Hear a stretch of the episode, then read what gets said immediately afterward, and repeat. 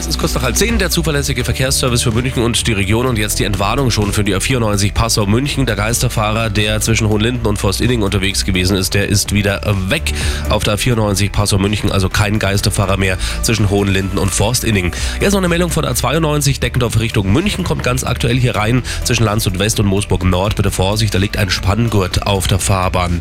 Und das sind die aktuellsten Blitze in München und der Region. Am